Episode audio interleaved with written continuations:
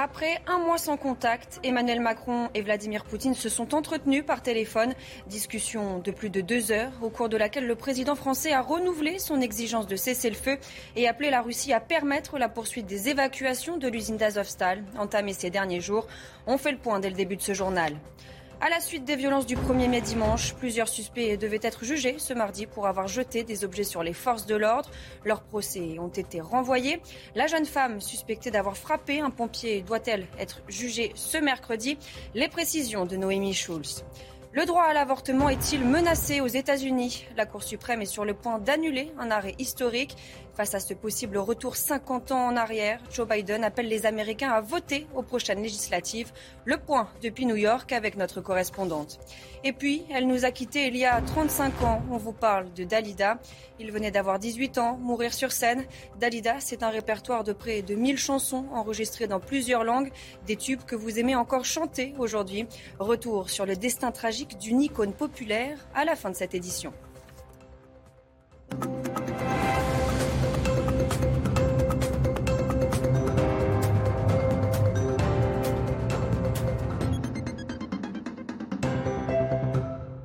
Bonsoir à tous et bienvenue dans votre édition de la nuit. Après plus d'un mois sans contact, Emmanuel Macron et Vladimir Poutine se sont entretenus ce mardi par téléphone. Un échange de plus de deux heures au cours duquel le président français a renouvelé son exigence de cesser le feu et exprimé sa profonde préoccupation concernant Mariupol et la situation dans le Donbass. Décryptage de cet échange avec Harold Iman. La situation humanitaire catastrophique à Mariupol a incité le président français à téléphoner à son homologue russe. Or, ce dernier a fait porter l'entière responsabilité des morts sur ce qu'il appelle les forces nationalistes ukrainiennes. Aussi, les atrocités sont, selon lui, la faute des Occidentaux qui encouragent le gouvernement ukrainien à ne pas négocier. En clair, le président russe souhaiterait que les Occidentaux cessent entièrement d'armer l'Ukraine si Vladimir Poutine a laissé sortir de Mariupol des civils, c'est à la demande du secrétaire général de l'ONU, Antonio Guterres, dit Vladimir Poutine. De son côté, alors que les deux présidents parlaient, le Premier ministre britannique, Boris Johnson, promettait en visioconférence avec le Parlement ukrainien Kiev d'armer les Ukrainiens afin qu'ils libèrent tout leur territoire. Donc rien n'a été débloqué et la guerre continue. La guerre continue. L'armée russe a lancé ce mardi une nouvelle offensive sur l'usine d'Azovstal, dernière poche de résistance à Mariupol. Un puissant assaut selon le régime Azov qui la défend. Dans le même temps, les premiers rescapés évacués ce week-end sont arrivés à Zaporizhia, sans une personne selon l'ONU. On fait le point sur la situation avec Mathilde Moreau. Le bruit régulier des explosions Voici ce qu'entendent tous les jours les derniers habitants de Mariupol qui n'ont pas pu ou ne veulent pas évacuer. Tu te réveilles le matin et tu pleures. Tu pleures le soir. Je ne sais pas du tout où aller. Tout est détruit, tout est brisé. Des civils imperturbables au bruit du chaos.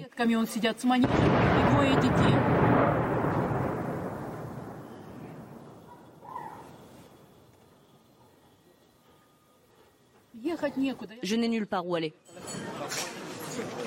Rester, mais dans quelles conditions? La quasi-totalité de la ville est désormais aux mains des pro-russes, qui tiennent à montrer qu'ils distribuent l'aide alimentaire, notamment avec cette lettre Z, symbole des forces russes. Ils vont même jusqu'à proposer des emplois comme à cette pharmacienne. On nous propose pour 32 000 roubles de trier les décombres, d'enlever les cadavres, les hommes, de déminer. Tant bien que mal, nous essayons de survivre. La ville de Mariupol serait détruite à près de 90%. L'offensive russe qui se poursuit également dans l'est de l'Ukraine, la deuxième ville du pays, Kharkiv et des localités voisines ont à nouveau été bombardées ce mardi selon l'état-major ukrainien. Vous le voyez à l'image, les pompiers à pied d'œuvre pour éteindre un incendie dans un parc du centre de Kharkiv.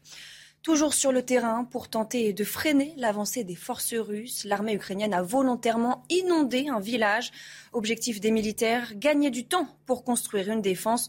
Reportage dans le nord de Kiev avec le récit d'Éloi Rochebrine. Sur la route de Kiev, le village de Demidif est complètement inondé. Pour freiner l'avancée des Russes, l'armée ukrainienne a volontairement saboté une digue qui retenait l'eau d'un grand lac réservoir. Conséquence, il s'est déversé dans les rues et s'est engouffré dans les habitations. Alexandre constate les dégâts, mais il salue cette stratégie de sabotage. Après tout, l'inondation de cette rivière a arrêté l'armée russe.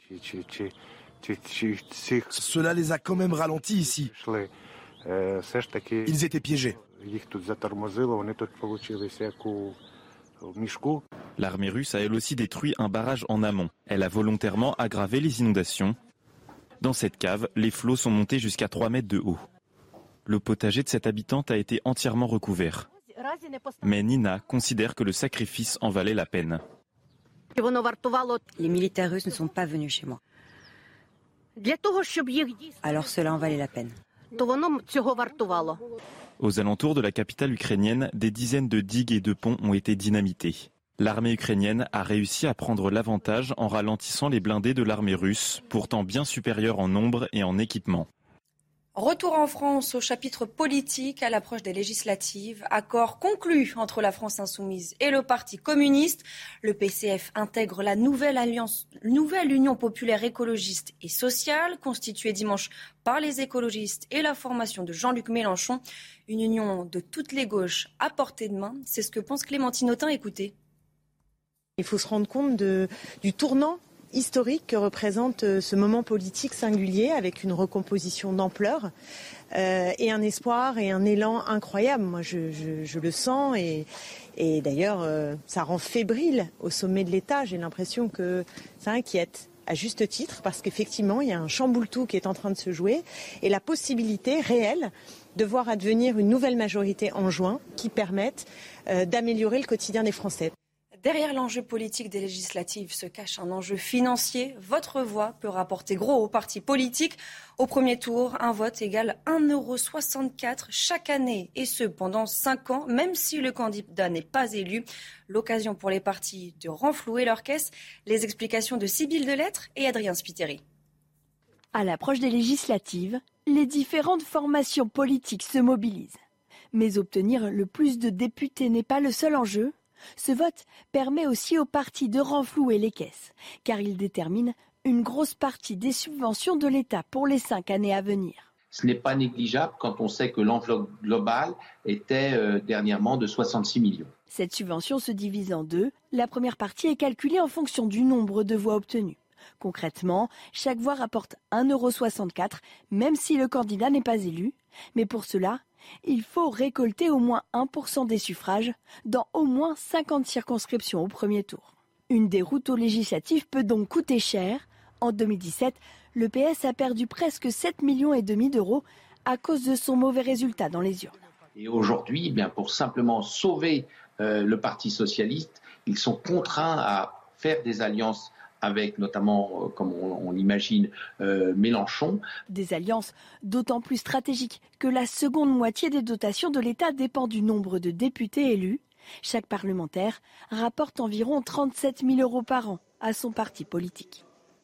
À droite, les républicains tentent de se mettre en ordre de bataille à l'issue d'une réunion ce mardi. Le parti a investi tous ses candidats. Le ton s'est durci face au risque de défection vers la Macronie. Le point avec Élodie Huchard.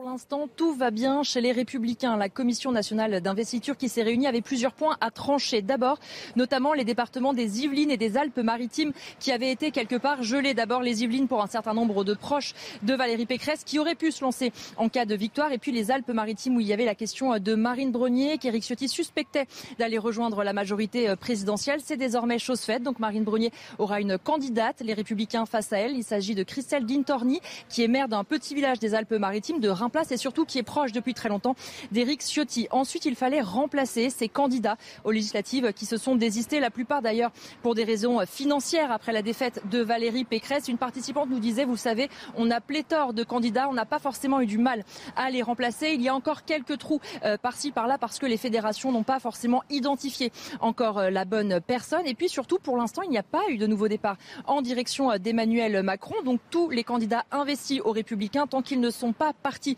reste bel et bien investi. Et effectivement, cela pourrait bouger dans les prochains jours. On le rappelle, hein, ce sera samedi que les Républicains vont lancer à la fois le Conseil national et puis surtout lancer leur campagne des législatives autour de Christian Jacob. Lui-même n'est pas candidat, mais c'est lui qui va mener cette campagne en vue de juin 2022. Donc on le voit pour l'instant, tout va bien. On le sait, c'est encore très tendu évidemment au sein du parti. Tout le monde se guette un petit peu et regarde qui pourrait être tenté par l'aventure Emmanuel Macron. Mais pour l'instant, cette réunion a été beaucoup plus tranquille que celle qu'on a pu connaître la semaine dernière notamment. Plusieurs personnes interpellées en marge de la manifestation du 1er mai jugées ce mardi devant le tribunal judiciaire de Paris. Ils ont demandé le renvoi de leur procès. La jeune femme suspectée d'avoir frappé un pompier doit-elle être jugée en comparution immédiate ce mercredi? On fait le point avec Noémie Schulz. C'est un droit pour toute personne renvoyée en comparution immédiate, demander un délai pour être jugé, le temps de bien préparer sa défense. C'est le choix fait par plusieurs casseurs interpellés euh, dimanche soir, une jeune femme de 23 ans, un jeune homme tout juste majeur, un homme de 34 ans sous curatelle renforcée, tous renvoyés devant le tribunal pour avoir jeté des objets, des bouteilles en direction des forces de l'ordre, mais aussi pour avoir euh, caché leur visage derrière des cagoules, des lunettes euh, de ski. Ils seront jugés dans les semaines qui viennent, à la fin du mois de mai ou au début du mois de juin. Tous les trois euh, ont un casier judiciaire vierge. Ils ont été euh, placés sous contrôle judiciaire en attente de ce nouveau procès, avec une série d'obligations, obligations de travailler, de se former, obligations de soins, et puis des interdictions comme l'interdiction de porter une arme ou de manifester. la femme de 38 ans qui a été arrêtée pour s'en être pris à un pompier pourrait-elle être jugée en comparution immédiate ce mercredi? Elle est poursuivie, on le rappelle, pour les violences contre le pompier, mais aussi pour outrage et rébellion au moment de son interpellation, des faits pour lesquels elle encourt jusqu'à trois ans de prison et 45 000 euros d'amende. Elle pourra, elle aussi, faire une demande de renvoi le temps de préparer sa défense.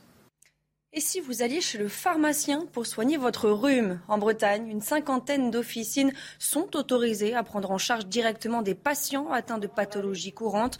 Objectif de cette expérimentation, pallier le manque de médecins et désengorger les urgences. Voyez ce reportage de Michael Chailloux avec le récit de Karine Gouteloup. C'est là que nous faisons nos entretiens OSIS. Depuis un mois et demi, Didier Roche a reçu une vingtaine de patients dans cet espace confidentiel à l'arrière de sa pharmacie. Comme 50 confrères bretons, il participe à une expérimentation qui pourrait bien pallier le manque de médecins en milieu rural. C'est absolument pas une consultation, c'est simplement un triage pour permettre d'orienter le patient euh, vers, vers un médecin ou alors un conseil pharmaceutique. Rhume, mal de tête, brûlure, seuls 13 symptômes courants prédéfinis peuvent être traités par le pharmacien qui, si nécessaire, renvoie vers un médecin. Il y a 75% donc, euh, des prises en charge qui ont été faites à l'officine et seulement 25 a nécessité un recours au médecin. Donc 1 sur 4. Des résultats non négligeables, surtout ici dans le pays de Redon, où depuis septembre, 10 médecins ont fermé boutique sans être remplacés. je trouve que c'est bien. Parce que s'il n'y a plus de docteurs, ben, ça serait bien de venir ici, quoi. Hein. Si certains médecins sont méfiants, d'autres sont plutôt partants tant que la pratique reste très encadrée. Aucun diagnostic, évidemment, et euh, des situations de triage bien identifiées sur des pathologies, euh, on va dire, euh, tout venant de, de la petite traumato à, la rhinite. Le pharmacien est indemnisé 15 euros par la sécurité sociale. Fin de l'expérimentation bretonne en 2023, avant une possible généralisation sur tout le territoire. Le droit à l'avortement menacé aux États-Unis. La Cour suprême serait sur le point de faire annuler l'arrêt historique de 1973. Un avant-projet a fuité dans la presse américaine et cette annonce a fait l'effet d'une bombe à Washington. Fanny Chauvin est à New York pour CNews. Il aura fallu euh, moins de 24 heures pour que les New-Yorkais euh, se réunissent ici à Manhattan. Ils viennent soutenir le droit à l'avortement qui est menacé euh, d'être supprimé par la Cour suprême hein, suite aux révélations du site Politico. Les manifestants hein, sont très nombreux. Ils sont habillés de la couleur verte, la couleur du ralliement. Il y a beaucoup de militants et de militantes féministes, mais aussi des hommes comme Peter qui est inquiet que ça soit le début de la restriction des libertés euh, dans le pays. J'ai pu aussi rencontrer Elena, euh, la soixantaine, qui euh, s'attendait à cette décision de la Cour suprême, à ce projet de suppression du droit à l'avortement. Et même si elle s'y attendait, elle n'y était pas préparée. Les manifestations ont lieu partout dans le pays, de Washington à San Francisco. Ici, dans l'État de New York, une loi protège le droit à l'avortement, mais si la Cour suprême décide de le supprimer, de nombreux États États du Sud et du centre conservateurs comme le Missouri où euh, l'Alabama pourrait supprimer le droit à l'avortement. Ces États ont dernièrement, dernièrement euh, restreint les libertés à l'IVG. La suite du procès qui passionne l'Amérique, Johnny Depp contre Amber Heard. À la barre ce mardi, le jury a entendu une expertise en faveur de l'ex-compagne de Johnny Depp. Alors, que faut-il retenir de cette audience? On voit ça avec Ramzi Malouki. Durant les trois dernières semaines, les avocats de Johnny Depp ont tenté de convaincre le jury que leur client n'avait jamais agressé physiquement son ex-épouse et que, bien au contraire, c'est lui qui a été agressé par celle décrite dans ce procès par plusieurs témoins, jusqu'à présent comme une personne instable, menteuse, jalouse, consommatrice de drogue dure. Bref, Amber Heard, selon les avocats de Johnny Depp, est un monstre, leur client un gentleman. Et on a vu que cette stratégie a fonctionné en termes de communication puisque la cote de popularité de Johnny Depp a grimpé en flèche. Sauf que, rappelons-le, ce ne sont pas les internautes qui décideront du verdict dans cette affaire, mais bien un jury. Ce jury qui s'apprête à présent à écouter les plaidoiries des avocats d'Amber Heard. Alors, quelle sera leur stratégie? Qui seront celles et ceux qui témoigneront? Une chose est sûre, comme l'ont fait les avocats de Johnny Depp, ceux d'Amber Heard sont prêts à tout déballer sur la vie intime du couple, du jamais vu à Hollywood. Et voilà, à 35 ans que Dalida nous a quittés. Éclatante et sombre, Dalida fut tiraillée toute sa vie entre ses désirs contradictoires. Retrouvée en image celle qui devint à 20 ans une vedette, à 30 ans une star, à 40 ans une icône, avant de se donner la mort le 3 mai 1987. Le destin tragique d'une étoile, c'est avec Solène Boulan. Je vais vous raconter une longue chevelure blonde et une voix envoûtante à l'accent chantant. Dalida était une icône populaire aux racines gorgées de soleil, celui de ses parents d'origine italienne, mais surtout celui d'Égypte où elle a grandi. Dalida était une belle femme, Dalida savait tout faire. Elle passait avec une aisance, avec le ton, à Gigi Lamoroso, à Salma Salama, à Je suis malade. Et donc, elle savait danser, jouer la comédie. C'était presque une actrice de la chanson. Dans son répertoire, près de 1000 chansons enregistrées dans plusieurs langues. 100 millions de disques vendus avec un thème récurrent. L'amour qui a guidé ses interprétations au fil des années, à l'image de cette chanson enregistrée avec Alain Delon. Mais derrière la foule et les paillettes, la solitude et la mélancolie. Les drames intimes qui ont brisé son cœur et sa vie.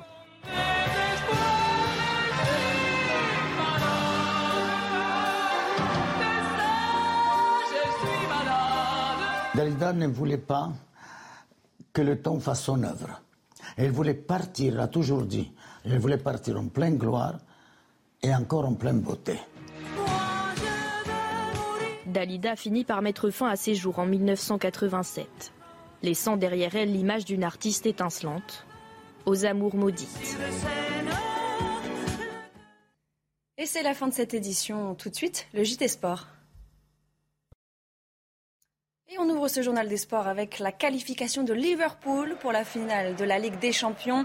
Mené 2-0 à la mi-temps, les Reds ont réagi en seconde période pour battre finalement Villarreal. Victoire 3 buts à 2. Résumé du match avec Elot Wild. C'est tout un peuple jaune qui est venu pour rêver. Rêver à l'exploit de renverser un Liverpool seulement tombé trois fois cette année. Et dès les premiers instants, le rêve tutoie la réalité. Estupinian face à Keita, le centre et, le but Et voilà Villarreal qui ouvre le score après 2 minutes 53 secondes Grâce au premier but de Boulaïdia en Ligue des Champions, Villarreal a déjà fait la moitié du chemin et pense pouvoir bénéficier d'un pénalty après la demi-heure. L'arbitre décide de ne pas siffler. Décision finalement anecdotique. Le voilà ce centre oui, et le but Ça y est, les deux buts de handicap sont remontés de deux au cumulé, une mi-temps aura suffi aux hommes d'Emery face à des Reds bien pâles, qui vont toutefois retrouver des couleurs assez rapidement en deuxième mi-temps. Ça passe entre les jambes de Rouli Un but vécu comme un coup de massue. Dans les instants suivants, Trent Alexander-Arnold trouve Luis Diaz. Le Colombien, entré à la pause, a fait énormément de bien. Et dans ce match, c'est donc finalement le sous-marin jaune qui a coulé. Sortie de Rouli Et Mané peut-être pour aller marquer ce troisième but C'est semble-t-il le cas, Mané, tranquillement, 3 à 2. Liverpool va peut-être bien gagner ce match finalement. Liverpool s'est fait peur, mais vivra bien sa dixième finale de C1. Villarreal sort par la grande porte. Pendant une heure, le rêve aura été permis. Et puis, qui va rejoindre Liverpool en finale de la Ligue des Champions? Réponse ce mercredi à l'issue de la rencontre entre le Real et Manchester City. À l'aller, les deux équipes ont offert un affrontement légendaire qui s'est achevé sur un score de 4 buts à 3.